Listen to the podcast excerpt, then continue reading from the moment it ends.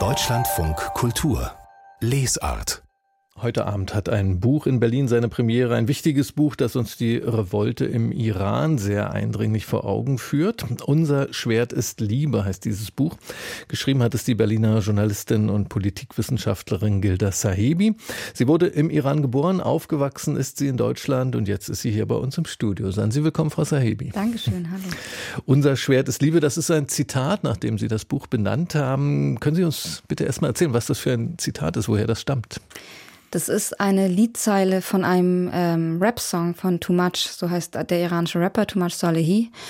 Und ähm, das Lied heißt Meidune Jang, das heißt ähm, der Kriegsschauplatz quasi, die, der, ja, genau, der, der Kriegsort. Und ähm, er singt eben, das ist, dieses Lied ist während der Proteste produziert worden. Er hat es da äh, geschrieben, äh, vertont und sogar ein Video dazu gemacht. Ähm, und er hat mehrere ähm, Musik, Musikstücke auch produziert in dieser Zeit der Proteste. War selber sehr, sehr aktiv in diesen Protesten und ist Ende Oktober verhaftet worden. Ihm droht die Todesstrafe oder das Todesurteil. Und ich, ich bin großer Fan seiner, mhm. seiner Kunst, weil er sehr hart ist, also sehr hart und klar mit seiner Kritik und gleichzeitig sehr warm und sehr herzlich. Und wenn er über den Iran spricht und die Menschen, dann spricht er mit sehr, sehr viel Liebe und sehr viel Anerkennung und dass er sich wünscht, dass, es, dass der Iran ein schönes Land ist und ein freies Land, das auch ähm, anderen, anderen Nationen helfen kann, so hat er das mal ausgedrückt. Und deswegen finde ich, drückt er das, was in dieser Bewegung auch so wichtig ist, dieses Füreinander, das drückt er, finde ich, in seinen Songs sehr, sehr schön aus und vor allem eben auch in dieser Zeile.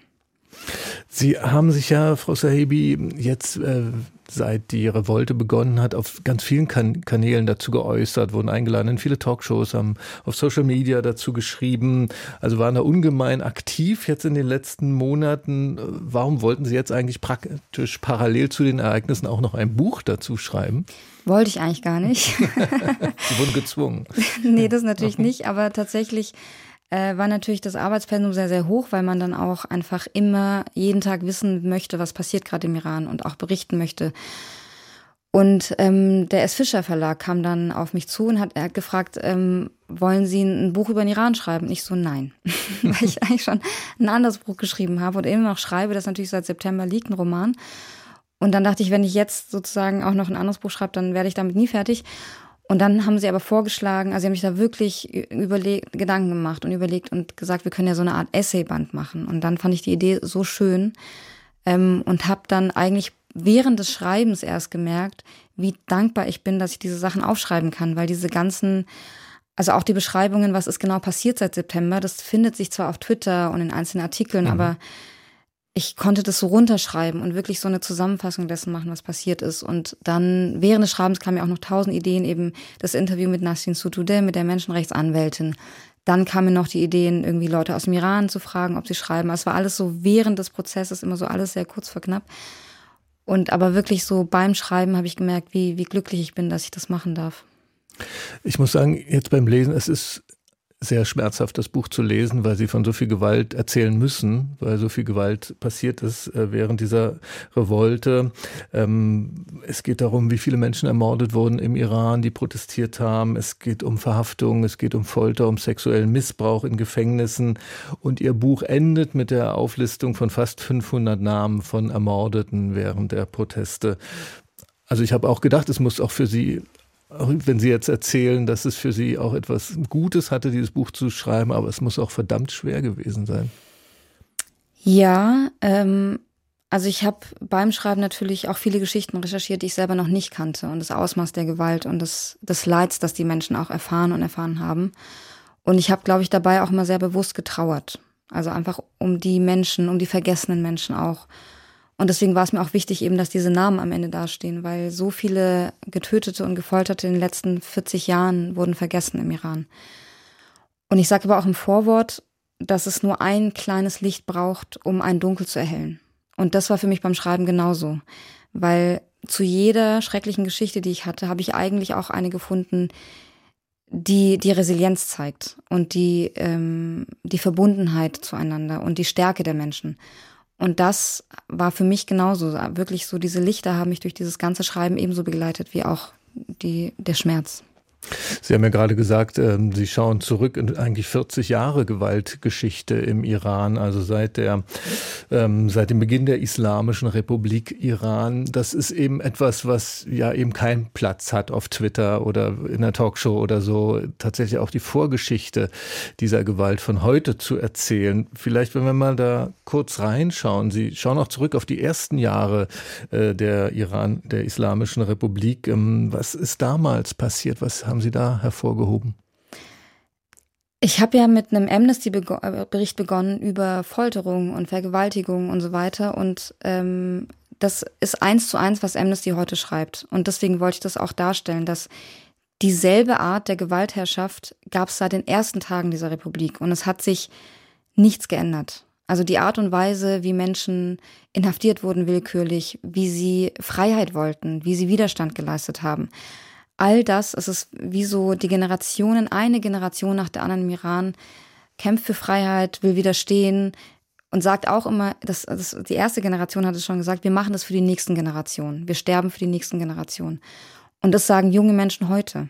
Die sagen, ich, ich sterbe lieber, das hatte ich auch das Zitat im Buch, weil mich das so beeindruckt hat, ein 17-Jähriger, der das im Herbst gesagt hat, ich sterbe lieber in den Kugeln dieses Regimes, als dass ich noch weiter in Unfreiheit lebe.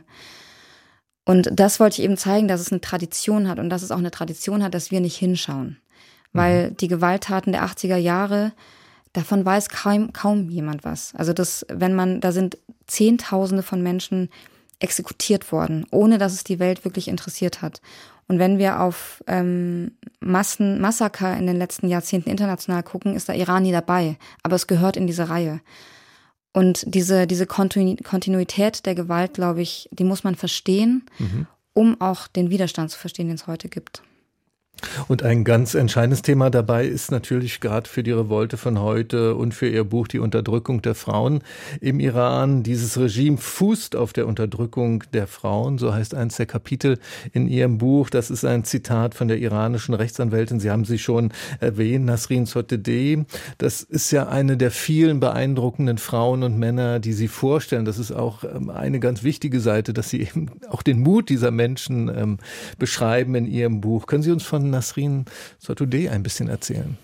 Das war für mich tatsächlich was ganz Besonderes, weil ich eigentlich ähm, wollte ich ein Kapitel über sie schreiben. Ich dachte, ich er erkläre einfach ähm, ihr Leben, was sie macht und was sie leistet, weil sie eigentlich seit nun mehr als zehn Jahren fast durchgängig im Gefängnis ist. Als sie das erste Mal ins Gefängnis gekommen ist, waren ihre Kinder noch sehr klein und sie hat wirklich von Anfang an ihrer Laufbahn sich widersetzt gegen diese diese misogyne Macht der Kleriker. Die haben mir immer gesagt, so ein Beispiel im Gerichtssaal, sie soll still sein, sie, sie soll nicht, nicht ständig äh, dazwischenreden und so weiter und sie macht weiter und sie macht weiter. Und ähm, dann habe ich aber über einen Kontakt äh, zu ihr eben die Gelegenheit gehabt, sie wirklich auch in, zu interviewen, obwohl sie eigentlich gerade auch eine Haftstrafe absitzt. Also sie hat 38 Jahre Haft bekommen und äh, war aber im Hafturlaub. Und sie zu sehen und, und auch selber zu hören, wie sie berichtet, das war für mich was ganz Besonderes, weil sie auch diese Intersektionalität so stark verkörpert. Also sie hat auch von Beginn, sie hat sich für Minderheiten eingesetzt, für Frauen, für LGBTIQ-Personen, für ganz stark auch gegen die Todesstrafe für Minderjährige von Anfang an. Und sie hat so einen weiten Blick darauf und sie ist wirklich eine der mutigsten Menschen, die ich überhaupt je kennengelernt habe, weil sie auch, sie hat ja die, die Beziehung zu ihren Kindern dafür, dafür zahlt sie. Dafür zahlt sie und dafür zahlen ihre Kinder. Weil sie sie nicht sehen kann, weil genau. sie praktisch ständig im Gefängnis ist. Weil sie ist, eigentlich ja. nie da ist. Und ähm, sie hat eben aus dem Gefängnis Briefe an ihre Kinder geschrieben, die auch veröffentlicht wurden. Und ich glaube, sie ist stellvertretend für viele, viele Menschen, die sich durchgängig gewehrt haben. Es gibt Prominente, es gibt weniger Prominente. Aber diese Art des feministischen Widerstandes und das verkörpert sie eins zu eins, das gab es immer und zwar in allen Enden und Ecken des Landes. Und sie ist halt eine ganz besondere Figur in dieser Strömung zu diesem Thema der, der Unterdrückung von Frauen und Mädchen ähm, gehört auch etwas, was jetzt keine Rolle in Ihrem Buch spielt, aber es äh, ist mir so stark im Kopf. Seit etwa drei Monaten wird aus dem Iran immer wieder über Vergiftungsfälle an Mädchenschulen berichtet. Hunderte Schülerinnen sollen dort möglicherweise vorsätzlich vergiftet worden sein. Ähm, was hören Sie über diese Fälle und über die Hintergründe? Genau, das geht seit Ende November eigentlich schon und die, das betrifft äh, Lehranstalten, wo eben Mädchen oder Frauen ähm, unterrichtet werden. Und ich habe gerade heute früh tatsächlich hat mir eine Freundin aus dem Iran ähm, ein Video geschickt, wo man ähm, Khamenei sieht, den Revolutionsführer, aus der äh, aus den letzten Monaten. Und da steht er in so einer, ähm, in so einem, weiß ich nicht, vor, vor Hunderten von Leuten, Männern wie immer, und spricht und sagt, diese jungen äh, Mädchen, die da protestiert haben, die werden wir bestrafen. Und das hat er gesagt. Und natürlich hat er das gesagt, weil äh, er konnte es nicht fassen, dass seine Jugend, die ja total ideologisiert sein soll, die ja in diese Islamische Republik geboren wurde, dass die aufgestanden sind und dass die sich wieder widersetzt haben. Und die Menschen, mit denen ich im Iran spreche, und ich halte das für den logischsten Schluss, dass es eine Racheaktion des Regimes ist. Natürlich sagen sie jetzt, das ist das Ausland, das sind ausländische Kräfte, wie sie es auch über die Proteste gesagt haben, über alles, was in diesem Staat passiert, was, ähm, was sie nicht selber sein wollen.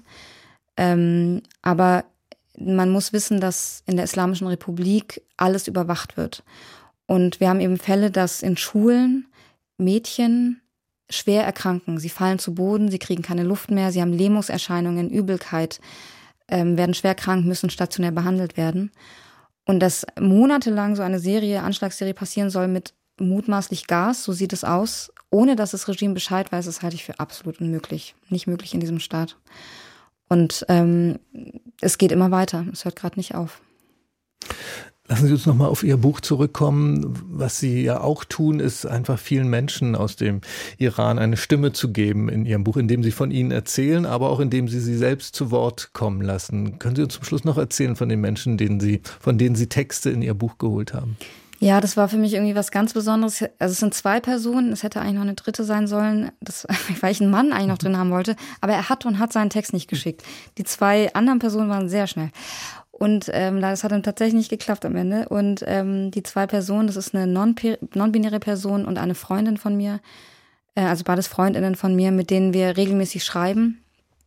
Und sie geben mir so viel Infos. Also die, die eine Freundin ist halt seit Jahren schon ehrenamtlich, setzt sich ein äh, für Gefangene, für Inhaftierte, für Frauen vor allem auch und kennt sich sehr gut mit dem System aus der, der Haftanstalten.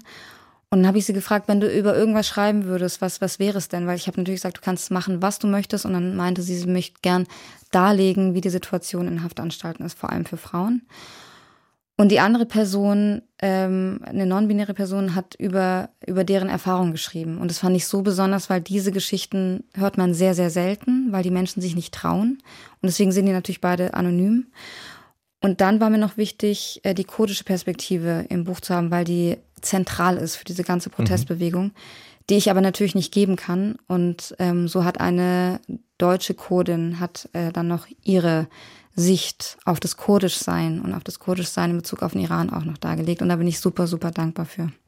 All das ist eingegangen in das Buch Unser Schwert ist Liebe. Im S. Fischer Verlag ist das Buch erschienen. Heute Abend gibt es die Buchpremiere in der Taz-Kantine in Berlin. Gilda Sahibi ist dann im Gespräch mit Tanja Martini von der Taz und morgen erscheint das Buch. Ich danke Ihnen ganz herzlich für den Besuch hier bei uns. Ganz herzlichen Dank.